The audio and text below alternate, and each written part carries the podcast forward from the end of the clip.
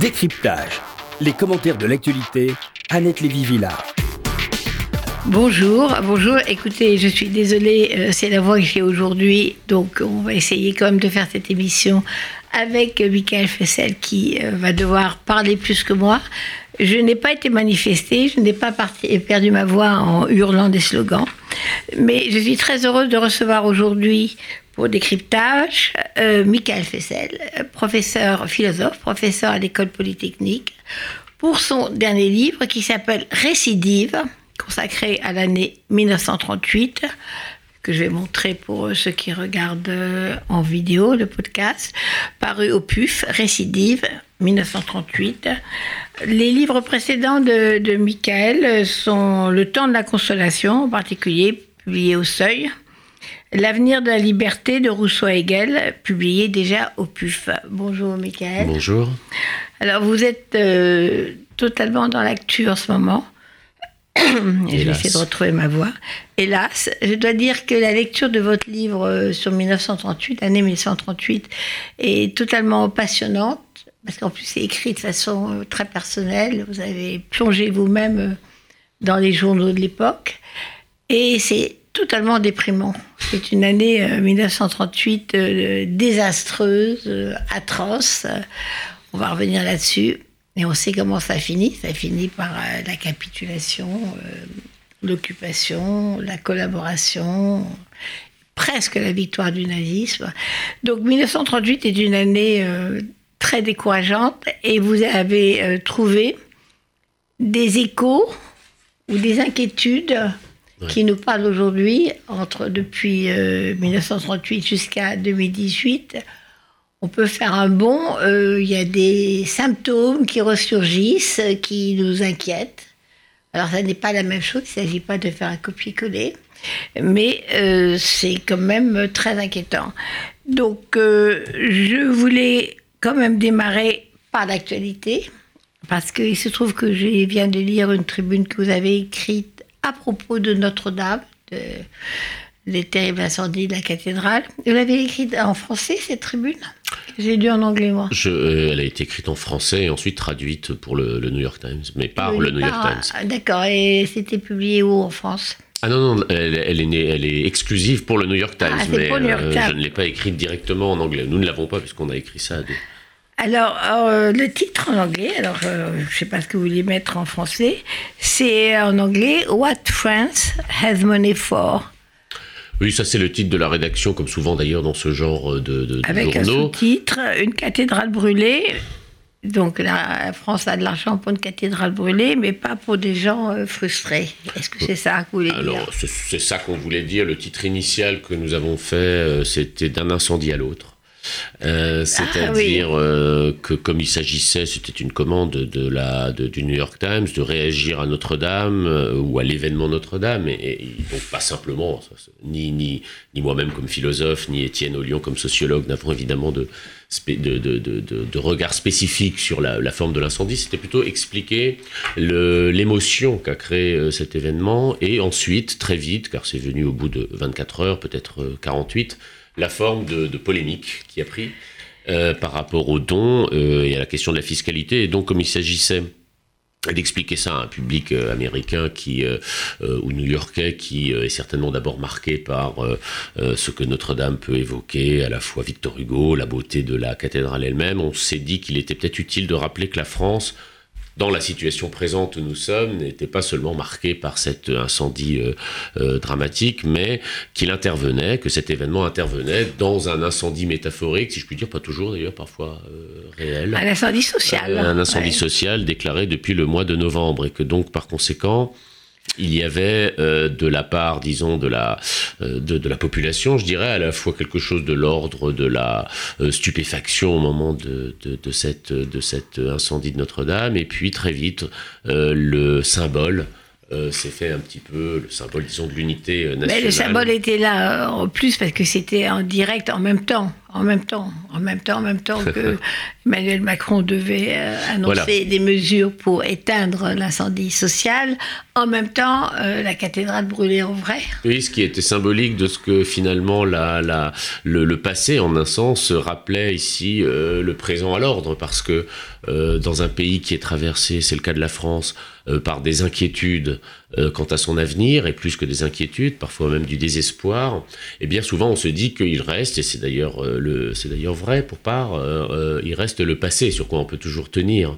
Et la France euh, a eu un passé sombre par certains aspects, mais tout de même, et Notre-Dame en est un exemple assez glorieux. Ce que j'ai trouvé assez révélateur, c'est que le passé, là, ici, même lui, devient fragile, euh, puisque nous avons pendant euh, quelques heures, en tout cas, craint pour son effondrement. Mais on, a aussi écrit ce texte pour, pour indiquer que peut-être que la, la, la, la, la catastrophe qu'il faut craindre le plus aujourd'hui ne réside pas dans euh, la destruction même d'un monument aussi, aussi beau. D'ailleurs, de fait, il va être, lui, reconstruit, et que la mesure, ou plutôt le l'empressement avec lequel on a annoncé des mesures de rénovation de la cathédrale euh, était tout de même un petit peu euh, décalé par rapport euh, à la, à la, difficulté que le gouvernement a de trouver une sortie par le haut, je dirais, à la crise sociale qui traverse la France.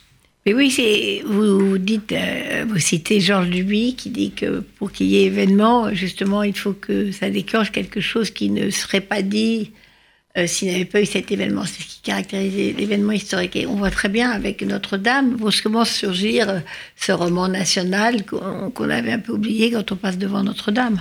Ben Georges Duby, on l'a cité précisément parce que c'est le grand historien de, du Moyen Âge et des cathédrales. Euh, et Georges Duby a une analyse très précise de ce que c'est qu'un événement on pense souvent d'ailleurs le Moyen Âge comme étant une longue période dans laquelle il ne se passe quasiment rien, de mille ans, c'est faux. Il a montré que c'était faux.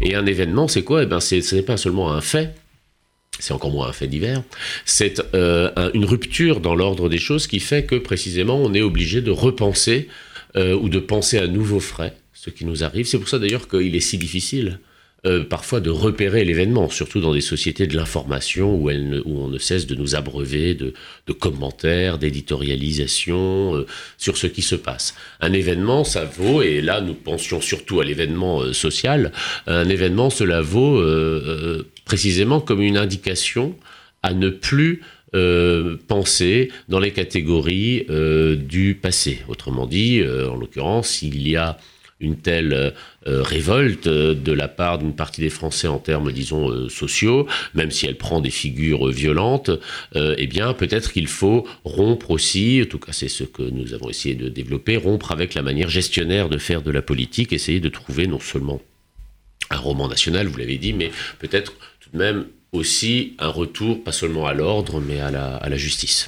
Oui, justement, vous rappelez dans Michael Fessel, dans dans votre tribune du New York Times que Macron, euh, Emmanuel Macron annonce qu'on va reconstruire, rebâtir, mobiliser ensemble un pays fracturé, retrouver un projet national pour la cathédrale. Et vous trouvez ça assez triste qu'on arrive à, reconstruire si vite une cathédrale ah et, et pas réussir à reconstruire aussi vite des fractures sociales?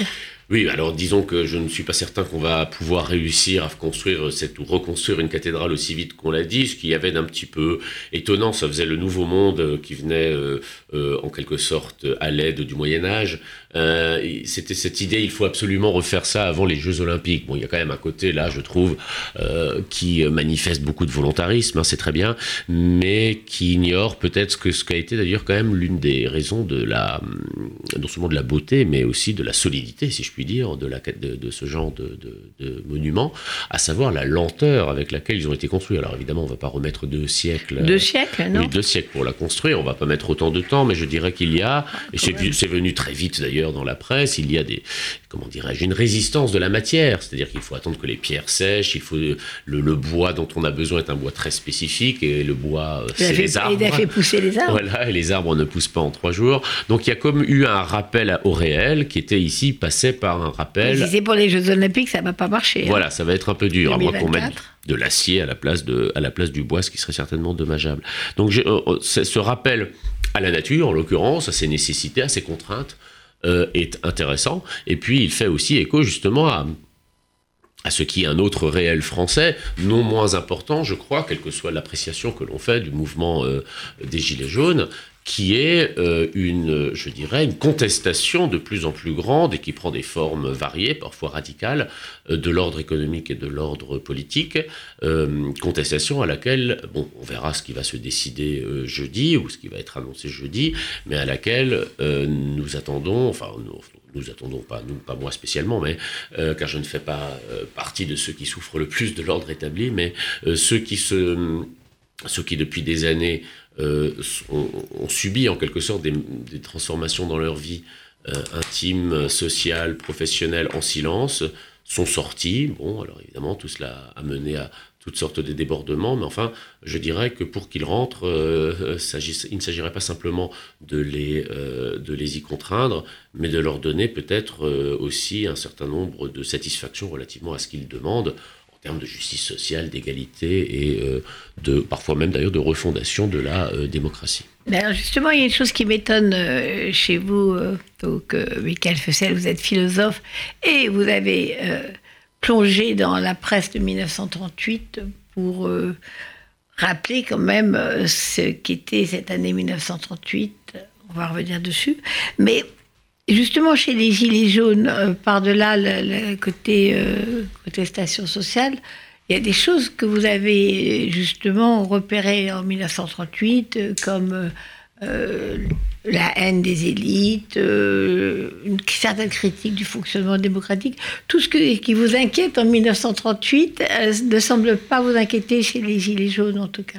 Ah, beaucoup. Enfin, c'est-à-dire que quand on dit les gilets jaunes, aujourd'hui, c'est devenu euh, quasiment un signifiant flottant. C'est-à-dire qu'on on, fait référence à, des, à, un phénomène extrêmement hétérogène. Donc évidemment, si on pense à ceux qui je ne peux pas les nommer, moi je suis incapable de savoir ce qu'ils sont, qui ils sont, d'ailleurs ce n'est pas mon métier, mais si on pense à ceux qui, à l'occasion des manifestations, généralement parisiennes d'ailleurs, ou en ville, euh, de, gilets jaunes, se livrent euh, à, toutes sortes de, non seulement bon, de violences, comme on le dit beaucoup, mais disons de, euh, d'attaques contre des personnes. Hein.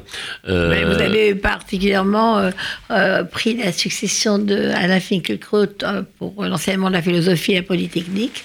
Vous avez dû être sensible oui, les attaques, à l'agression contre Alain Finkielkraut. Bah, oui, bien sûr. Simplement, là, là, là, je je ne, là aussi, on ne voit pas très bien s'il s'agit d'individus en groupe qui sont des gens qui sont radicalisés d'une manière ou d'une autre, ou en tout cas, je ne voudrais pas qu'on assimile ce mouvement qui dans son origine, c'était le mouvement des ronds-points, je dirais, bon, euh, qui euh, euh, manifestait de manière pacifique et parfois bruyante, hein, parce qu'il ne faut pas non plus être trop, je dirais, à cheval sur des, des, des, des formes de, de, de, contestation qui, quand elles ne passent pas par l'injure, hein, il ne s'agit pas ici de, ce qui est arrivé à Alain Finkielkraut, mais quand elles passent par des formes, je dirais, de, remise en cause de l'ordre établi, sinon c'est pas une manifestation, euh, font partie, je dirais, du quotidien de la démocratie. Que ce greffe, et c'est ça alors là euh, l'écho avec 38, que ce greffe sur ce mouvement, dont je ne dis pas qu'il était pur au départ, mais en tout cas il n'y avait pas d'éléments, je dirais, ni, de xénophobie, ni d'antisémitisme qu'on a pu repérer, que ce greffe là-dessus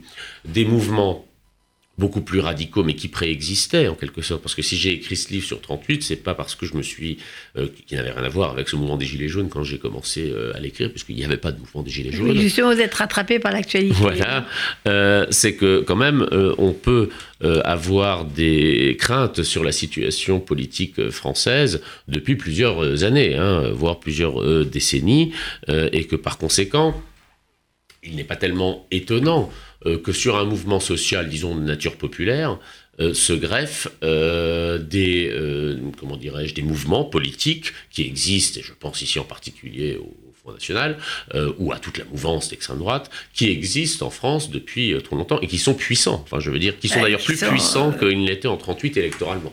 Alors justement, je, rappelle le, titre de votre livre, Michael Fessel, Récidive, 1938. Et là, on a déjà établi la, passerelle entre les Gilets jaunes et 1938 euh, déjà. Il y, a quelque chose qui, qui m'a frappé dans ce que vous dites à propos de l'année 1938, c'est aussi que ça se base sur la solitude des gens. C'est-à-dire qu'on a déjà ce que nous on retrouve avec les Gilets jaunes, le bonheur d'être ensemble sur des ronds-points. Vous voyez en, 38 que cette solitude fait que les gens, quand ils se retrouvent dans la rue, justement, ils sont ensemble. À l'époque, c'est la rue. Maintenant, bon, c'est plutôt Internet. Mais vous avez la même crise de, fragmentation de la société. Bah, quand on parle de, retour, bon, moi je n'utilise pas du tout ce terme, mais enfin, quand on parle d'écho par rapport aux années 30, souvent l'objection qui est faite, une des objections, c'est de dire oui, mais les années 30, c'était l'ère des masses. C'est-à-dire c'était l'ère où se réunissaient justement alors dans la rue, euh, de manière euh, généralement très ordonnée pour ce qui est des pays euh, totalitaires, un, groupe qui devait incarner, je dirais, le peuple, la race. donc c'est l'ère des masses. Alors là je me réfère, et donc par opposition, nous, nous serions dans une période totalement individualiste où il faudrait opposer, disons, aux masses de l'époque, des individus branchés ou connectés à leur smartphone qui déambulent dans la rue, je dirais, seuls, séparés les uns des autres, ne se remarquant même plus. Et euh, cette description ne me convient pas parce que euh, je suis là, d'ailleurs, l'analyse qu'avait fait euh, Anna Arendt dans les origines du totalitarisme de ce qu'elle appelle justement les mouvements de masse et les masses, euh, telles qu'elles les analysent, sont précisément déjà des tentatives de euh, répliquer à cette solitude de plus en plus euh, grande, évidemment différente de la nôtre, hein, mais néanmoins liée à la modernité. Pas du totalitarisme, du fascisme. Voilà. Vous voyez le mot fascisme. Bien sûr, le mot fascisme, mais c'est surtout cette espèce d'idéologie de, de l'unité l'unité de la. Aujourd'hui, on dit populisme, on ne dit pas fascisme. Et on a tort. Euh, me semble-t-il, enfin en tous les cas, moi je ne, ne reprends pas ce terme à, mon compte, mais pour aujourd'hui, mais ce, ce, qui est important surtout, c'est que pour l'époque, le fascisme, il faut bien le comprendre, c'est aussi une psychologie. C'est-à-dire, c'est aussi une réponse très mauvaise, mais c'est une réponse à non seulement la crise sociale, la difficulté à vivre, mais aussi ce sentiment de solitude. Anna Arendt disait de désolation, hein, mais il faut entendre désolation au sens, je dirais presque désolation. Il n'y avait plus de sol, hein, c'est le sol qui se en quelque sorte, qui se, euh, qui se, se, refusent à nos, à nos pas, euh, c'est-à-dire des êtres euh, qui ne parviennent pas à donner un sens à leur vie. Et là, je citerai plutôt Georges Bernanos, qui m'a aussi beaucoup accompagné dans cette enquête sur 38, où il appelle cela la colère des imbéciles, c'est-à-dire quand on n'a pas de sens à sa vie, eh bien, pour en donner un, et là le fascisme est très opérant, si je puis dire, le, on prend une idéologie qui va désigner des coupables qui va expliquer pourquoi euh, ma vie est devenue Alors, insensée. moi, je trouve très intéressant dans, votre livre sur 1938, c'est en fait, on, Munich, rappelons que c'est Munich, c'est donc euh, soi-disant la paix pour éviter la guerre. Et vous dites, en fait, le problème euh, qu'avaient ces gens-là en 38, c'était pas d'éviter la guerre, parce que c'était simplement la guerre se mener à l'intérieur, contre l'ennemi intérieur avec la désignation des, des, des boucs émissaires, tout ça. J'ai trouvé ça très intéressant euh, parce qu'effectivement, il y a une guerre qui se mène. Vous avez repris de la presse et d'une violence inouïe, en particulier contre les Juifs. Bien sûr. Déjà, plus en plus, euh, euh, avant, avant que les Allemands aient mis un pied sur le sol français, la presse déchaîne contre les Juifs qui sont responsables de tout. Alors, Là, évidemment, il faut rappeler deux, trois éléments de cette année 38. Il y a Léon Blum. C'est le moment où Léon Blum tente, pour la dernière fois, de, créer, de constituer pardon, un gouvernement de Front Populaire au mois d'avril. Et il échoue.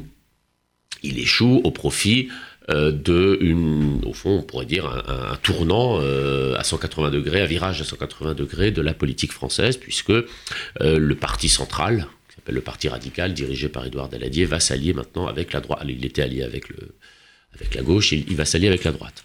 Donc il y a, et c'est d'ailleurs ce qui m'a euh, en particulier arrêté sur cette année 1938, puisque vous l'avez rappelé, j'ai découvert cette année, bon, dont je connaissais un certain nombre d'éléments évidemment, mais euh, moins bien que maintenant, je l'ai découvert par la presse, et je me suis rendu compte que 1938 euh, était un moment de radicalisation parce que j'ai découvert euh, dans le, dans le, que le, le, numéro de Je suis partout, qui était le journal euh, le plus euh, radicalement extrême droite et, antisémite de l'époque, il, il, le restera au combien pendant la Deuxième Guerre mondiale, le journal Je suis partout fait son premier dossier intitulé Les Juifs, consacré à ce qu'ils appellent eux-mêmes la question juive, en avril 1938 il, existe depuis 1930, ce journal. Il a toujours été très très à droite, mais en 38, c'est le moment où arrivent des jeunes têtes brûlées qu'on retrouvera tout, pendant l'occupation, Brasillac étant le,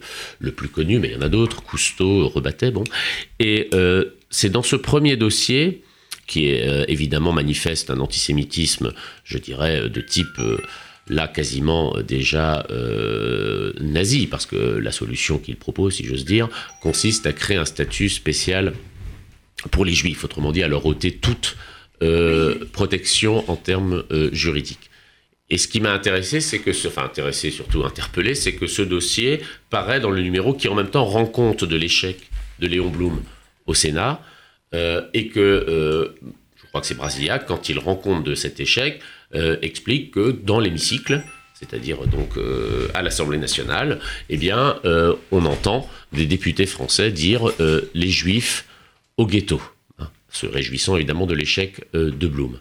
Alors, je savais bien que les années 30 étaient, je veux dire la France des années 30 était déjà traversée par toutes sortes de, passions antisémites, mais j'ignorais euh, que, euh, j'ai un peu la position de, Candide, mais de fait c'est celle que j'avais en découvrant euh, cette presse, j'ignorais que en, France on pouvait dire les juifs au ghetto à l'Assemblée nationale, je veux dire des députés pouvaient dire cela, et par conséquent en lisant cela je me suis dit que ça valait peut-être la peine de lire le reste de la presse, d'essayer de comprendre comment s'était constituée cette langue, cette violence, cette grammaire de la haine, en quelque sorte. Euh, ils anticipent déjà le, statut des juifs parce qu'ils proposent effectivement ah, d'abord de mettre euh, euh, les juifs allemands dans des camps tout de suite, pardon, excusez-moi, la voix toujours cassée, et il propose en fait de déchoir euh, les juifs de leur citoyenneté en disant il ne faut plus qu'ils aient les mêmes droits que les citoyens français. Déjà avant même le statut des juifs, avant que la France ait perdu la guerre, avant que la France soit occupée. Oui, dans, la, dans, dans, les, dans les, journaux d'extrême droite, et qui, il faut le rappeler d'ailleurs, euh, c'est pas d'ailleurs tellement le cas de Je suis partout, mais c'est le cas surtout de deux autres, Candide et Gringoire, sont. Avec des centaines de milliers de lecteurs. Les, les, chiffres sont incroyables. Ça fait à peu près en tout 2 millions euh, d'exemplaires. Hein. Voilà, c'est quand même très très massif, tout le monde lit ça. Euh, c'est très massif, on lit ça. On lit pas seulement, on lit ça surtout dans les classes aisées. Hein, il faut quand même le dire, c'est un, c'est un, lectorat euh, plutôt, je dirais, CSP+, comme on dirait aujourd'hui. Mais, mais justement. Oui, justement. Donc il y a beaucoup d'influence sur la politique française. Et hum, mais la, la, ce qui est effectivement très frappant, c'est que et glaçant d'ailleurs, c'est que euh, la demande en termes à ce moment-là de, statut juridique pour les juifs, de, de, ou alors effectivement... Déjà les exclure de la société les exclure, française, déjà. Mais alors l'argument qui est donné à ce moment-là, c'est pour éviter les pogroms. C'est d'ailleurs tout à fait euh, révélateur de ce qui passera par la suite. C'est-à-dire au fond, euh, il y a comme une défense d'un antisémitisme rationnel, bureaucratique. C'est-à-dire pour éviter... Une, solution technique. Une solution technique à un problème technique. À la question juive et euh, avec des aberrations. D'ailleurs, je cite à un moment un autre journal, bon, moins lu, mais très influent d'extrême droite et bien connu, l'Action française. Où, euh, qui existe toujours. Qui existe toujours.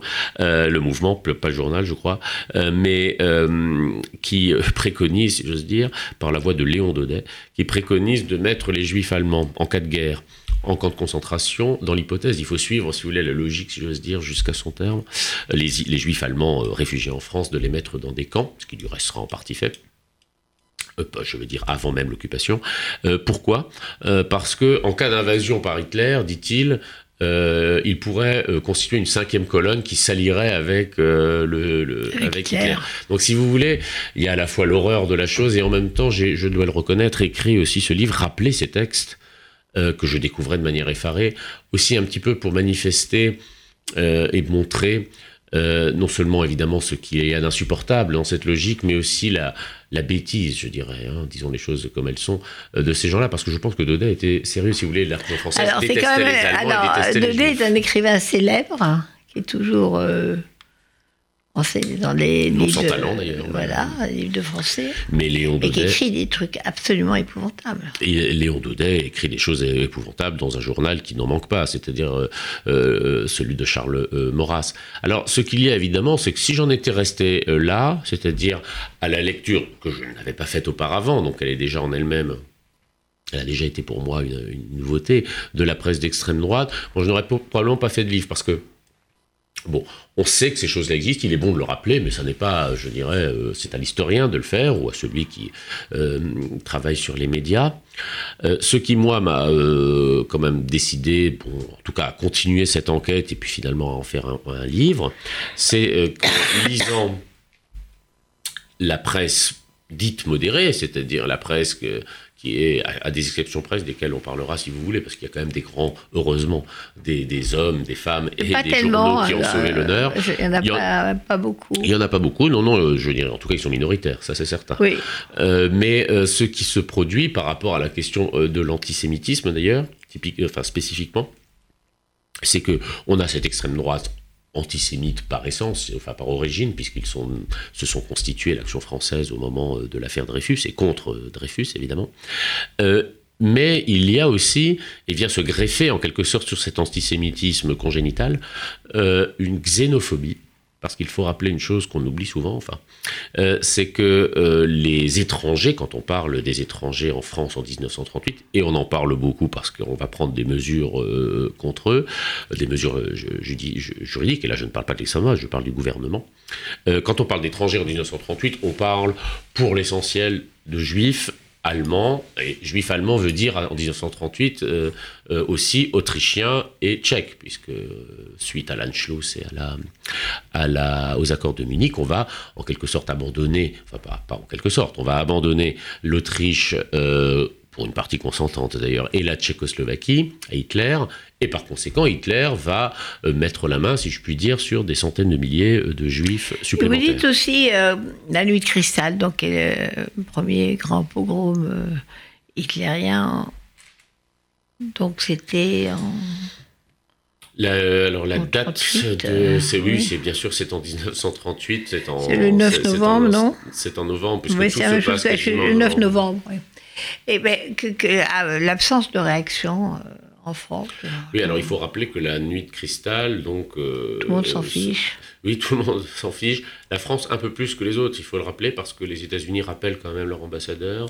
L'Angleterre émet une protestation. Alors, le, si je puis dire, l'excuse, pour moi, c'en est pas une, hein, mais euh, qu'on avance pour dire qu'il n'y a pas eu de protestation de la France officielle, c'est que euh, la nuit de cristal, a, enfin le prétexte de la nuit de cristal, c'est l'assassinat d'un conseiller d'ambassade allemand à Paris, Fomrat, par euh, Greenspan, c'est-à-dire un jeune juif polonais, euh, enfin immigré de Pologne. Et donc, comme euh, Hitler, évidemment, enfin, ses, sbires présentent la nuit de cristal comme une réaction populaire, je dirais, immédiate, alors qu'elle est spontanée. spontanée, voilà, alors qu'elle est totalement télécommandée, mais du peuple allemand à cet assassinat. Eh bien, il faut noter, et c'est bien dommageable, ou c'est bien, ça m'a aussi surpris,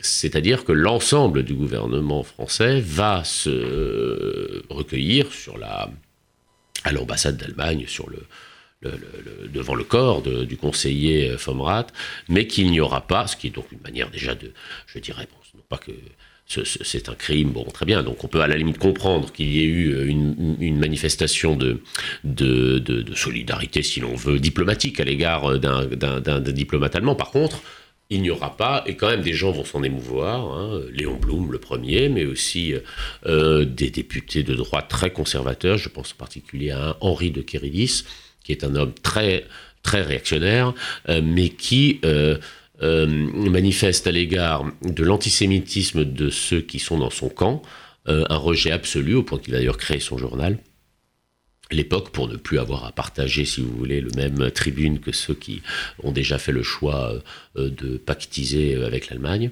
Euh, et, ces hommes, bon, Blum et lui et d'autres, vont quand même euh, manifester leur, je dirais déjà à ce moment-là, leur dégoût de, cette, de ce qui est en fait, ça ne veut pas du tout dire que Daladier, en l'occurrence, ou son gouvernement, soit antisémite, ça veut dire que la, la, ils sont déjà intégrés euh, c'est ça qui m'a le plus intéressé, y compris euh, avec certains échos du présent. Ils ont intégré le fait, et à tort, que euh, la démocratie, l'état de droit, le respect de l'accueil et l'accueil des, réfugiés, tout cela, la France ne pouvait plus se le permettre en 1938, précisément parce qu'elle était entourée d'États qui étaient totalitaires, fascisants, ou, si on va jusqu'à l'Union soviétique, staliniens. Autrement dit, c'est une manière de, de partir du principe que la démocratie et le principe d'égalité entre les races qui la fondent euh, est faible par essence, parce qu'on discute, on palabre, on respecte les droits de l'homme, on, respecte la pluralité des syndicats et de la presse. Donc comme elle est faible, lorsqu'elle est menacée en quelque sorte par des pays où il n'y a qu'un seul parti, une seule doctrine, il n'y a pas de parlement, il faut qu'elle prenne des mesures qui, évidemment, ne sont pas les mêmes hein, que celles de ces États, mais qui, néanmoins, reviennent sur un certain nombre des principes fondamentaux euh, de la République euh, et en particulier d'où la politique sur l'immigration dont je répète que à ce moment-là c'est ce qui m'a impressionné dans, dans, ce que vous citez de la presse justement c'est qu'ils ont l'air plus inquiets par euh, l'arrivée d'étrangers que par le danger de Hitler quoi. Ça n'a pas l'air d'inquiéter tellement. Euh. Alors, Et on a l'impression que, encore une fois, c'est une espèce de guerre intérieure. Ce qui a des échos aussi aujourd'hui, c'est-à-dire l'ennemi, euh, il est chez nous. C'est-à-dire, c'est les juifs, euh, c'est les étrangers. alors là, si on prend l'exemple de Donald Trump, qui a fait quand même toute sa campagne sur le mur contre les Mexicains et contre les Sud-Américains. L'ennemi, euh, c'est l'étranger, alors que c'est un pays, l'Amérique construit, euh, la démocratie américaine s'est construite sur l'immigration, un pays d'immigrants. Là, le danger, c'est les migrants. Donc on, a des échos comme ça sur désigner euh, l'autre comme un danger. La, désignation de l'autre ou la, recherche de bouc émissaire, c'est hélas une constante, je dirais, de, la nature humaine sans doute, mais ce qui fait qu'elle devient particulièrement violente et particulièrement aiguë, dans cette période, et c'est là un écho, euh, au fond c'est le seul fait objectif de comparaison, c'est que 1938, c'est dix ans après une crise économique euh, globale, celle de 1929, comme nous nous situons nous aussi dix ans après cette crise. Et alors, ce que j'ai constaté dans la presse, c'est qu'évidemment, il y a des effets au long cours euh, de cette crise de 29 sur la France, sur la société française, en termes d'ailleurs justement de montée des inégalités, d'appauvrissement, de montée du chômage, et que ces événements qui sont euh, liés très évidemment, parce qu'ils ne sont pas seulement propres à la France, hein, euh, c'est même l'Allemagne hitlérienne à ce moment-là connaît une crise économique, ces événements qui sont liés à la crise, plutôt que de les rapporter à leur cause, évidemment on les rapporte à, euh, à ceux qui, enfin certains les rapportent, à, des ennemis ou à, ou à des adversaires euh, qui effectivement sont désignés comme les responsables et même les coupables de la situation française. Ces adversaires sont en l'occurrence, essentiellement lié premièrement au Front populaire, parce que on dit c'est la politique du Front populaire de 36 qui mène à la crise et de Léon Blum en 38. Et comme le Front populaire justement était dirigé par Léon Blum et que Léon Blum était juif et que c'est le premier juif à devenir président du Conseil dans l'histoire de la République euh, française, ce qui sera d'ailleurs considéré comme un scandale euh, euh, par, par, une grande partie, non seulement de l'extrême droite, ça va de soi, mais même des milieux de la droite je cite par exemple de la droite dite modérée républicaine, je cite un député d'un parti de droite qui euh, dira en 36 et qui sera encore très présent en 38 et surtout après, qui dira euh, que c'est la première fois et c'est une honte qu'un juif dirige le pays dont les ancêtres sont les Gaulois. Enfin, sa formule c'est aux racines gallo-romaines. Ce député s'appelle euh, Xavier Vallat. Et il deviendra, il était député de commissaire. droite modérée, commissaire à la question, aux questions juives, un des deux, l'autre c'est Darquier de Pellepoix, euh, sous Vichy. Alors, Ce qui est impressionnant, c'est la tolérance complète au pire euh, discours antisémite que vous citez, vous citez la presse.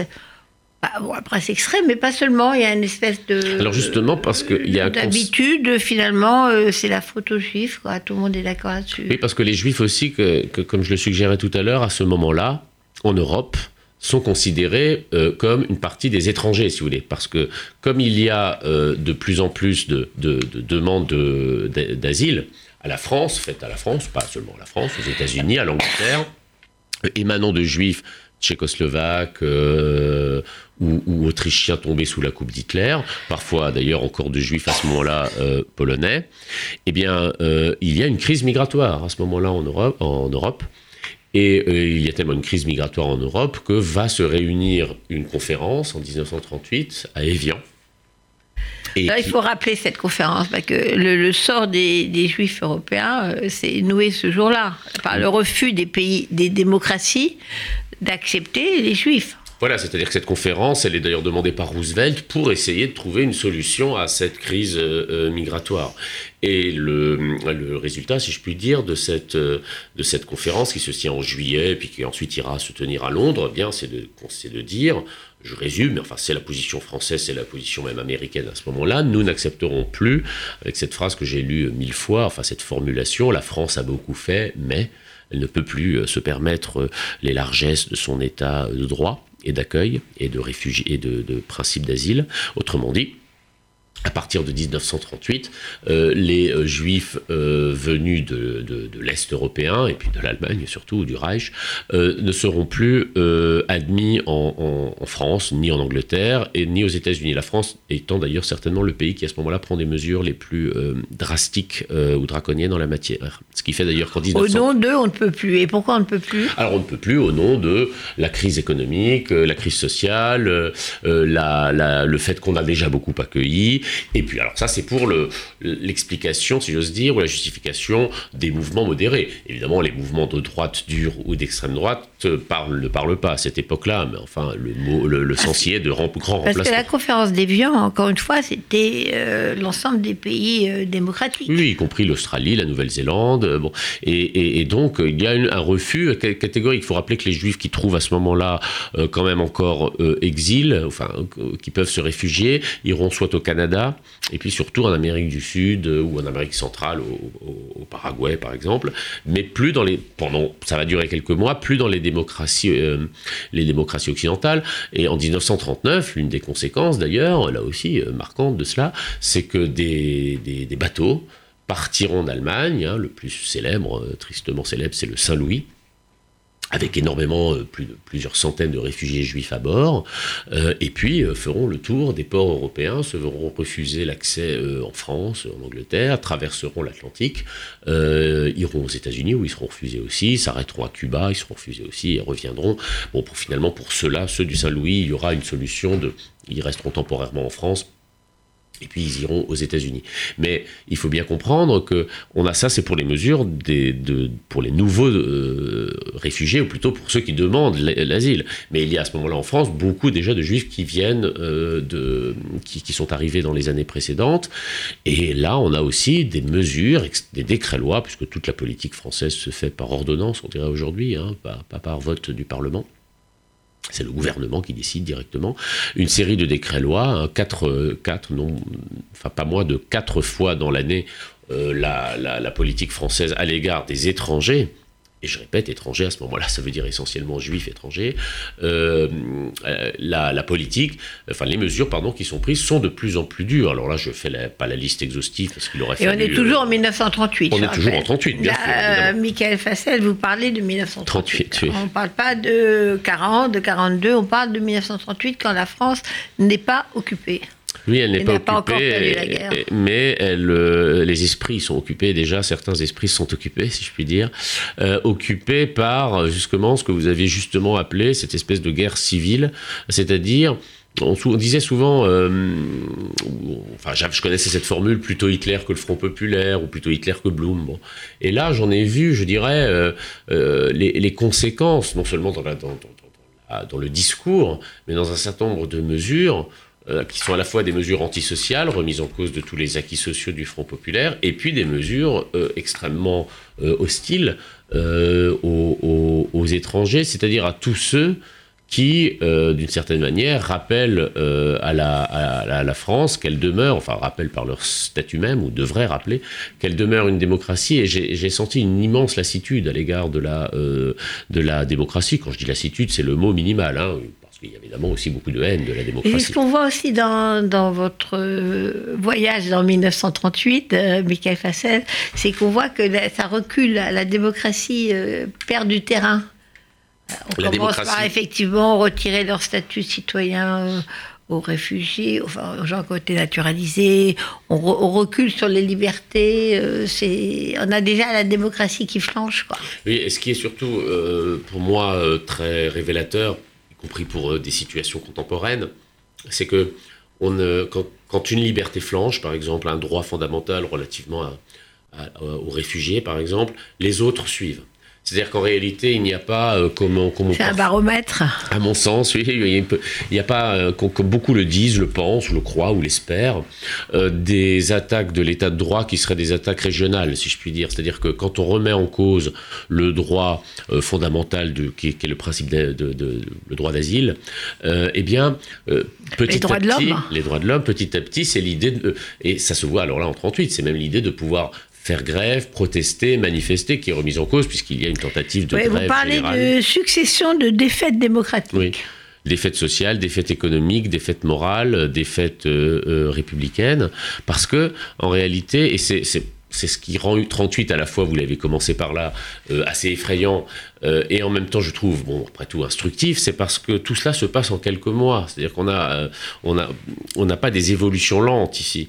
On a quelque chose qui, même si on fait abstraction de 40, parce qu'après tout, il n'était pas écrit que 40 sortirait de 38, il faut quand même une défaite militaire pour avoir 40. Hein.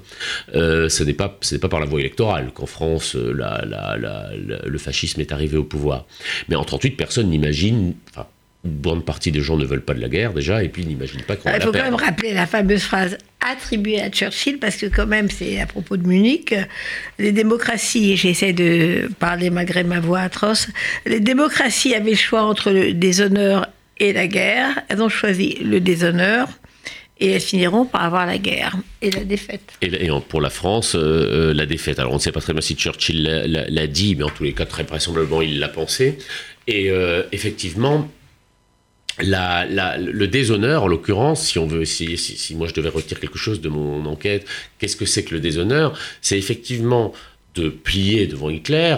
Euh, les accords de Munich, donc abandonner la Tchécoslovaquie, mais plier devant Hitler, ou selon une formule que j'ai retrouvée sans arrêt dans la presse, sous l'œil d'Hitler, euh, ça veut dire une chose très précise, pour beaucoup en tout cas, ça veut dire nous, nous, accepter pardon, de prendre des mesures qui, bien sûr, ne sont absolument pas comparables à celles qu'Hitler prend, mais qui néanmoins vont dans le sens d'un devenir de plus en plus autoritaire, réactionnaire, voire euh, de manière certaine xénophobe. C'est-à-dire, sous l'œil d'Hitler, ça peut vouloir dire, et certains le pensent, comme Blum, comme Kerelis, je les ai évoqués, euh, et d'autres, euh, ça veut dire sous l'œil d'un dictateur qui va essayer de nous envahir et par rapport auquel il faut donc s'armer, bon, et ça, pour le comprendre, s'armer, je veux dire militairement, hein, bon.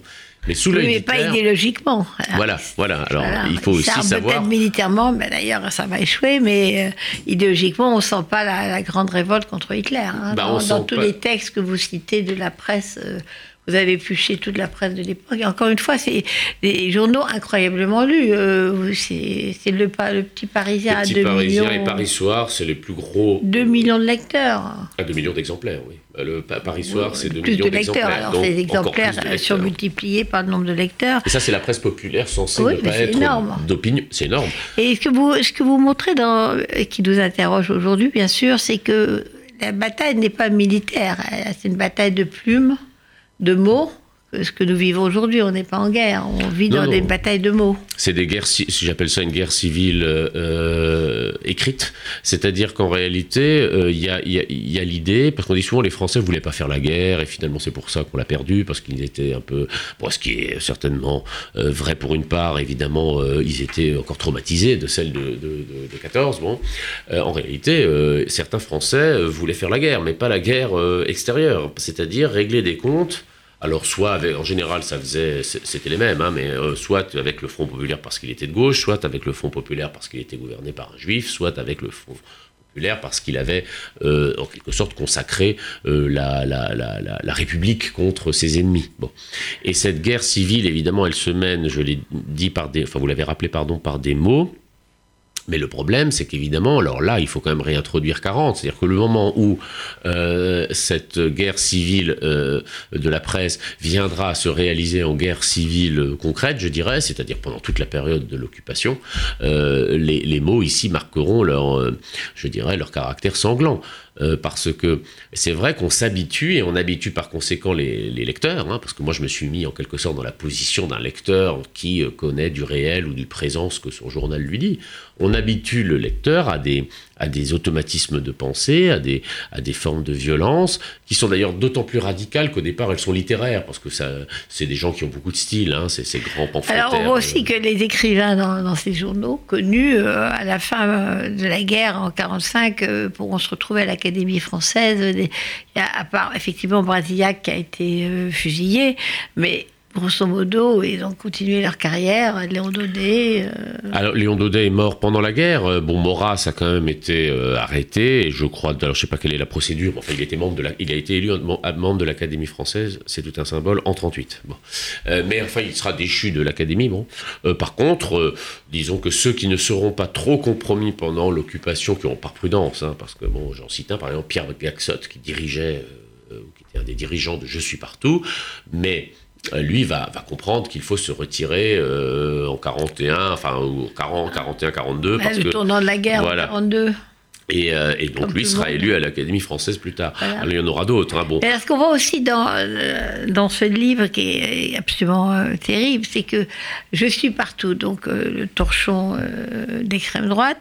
en juin 44, la guerre est perdue, c'est assez clair. Ils savent qu'ils ont perdu la guerre, mais ils sont contents quand même de dire bon, on aura au moins réussi quelque chose au bilan, on se sera débarrassé des Juifs. Oui, c'est le, le point de départ.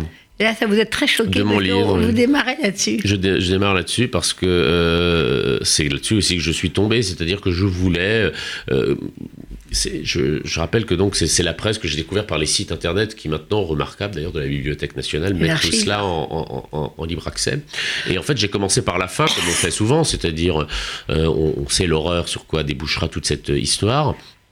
Et j'ai eu le désir, un peu sournois peut-être, de voir ce que les gens de cette extrême droite radicale et hitlérienne euh, française racontaient en 44, c'est-à-dire un moment où, euh, au fond, euh, d'ailleurs, je le rappelle, hein, je suis partout à Paris, on appelait ça en 44, je suis parti. C'est-à-dire que c'était le moment de la débandade.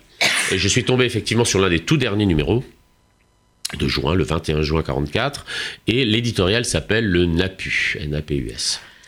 Et euh, le, le, le, celui qui l'a. NAPUS. Alors, celui qui l'a écrit, d'ailleurs, c'est là que ça fait écho avec 38, commence par raconter que, euh, ou rappeler plutôt à ses lecteurs, que Léon Daudet, euh, qui est mort à ce moment-là, mon l'écrivain et journaliste d'extrême droite Léon Daudet, avait écrit un article, un livre, pardon, intitulé Le Napu, qui raconte, qui est une sorte de roman d'anticipation, qui raconte la France euh, de 2227, je crois. Et dans cette France, euh, dit-il, on aurait inventé une arme magique, spéciale, enfin un laser, qui fait que quand on tire sur une cible avec cette arme, elle disparaît ou elle tombe en poussière.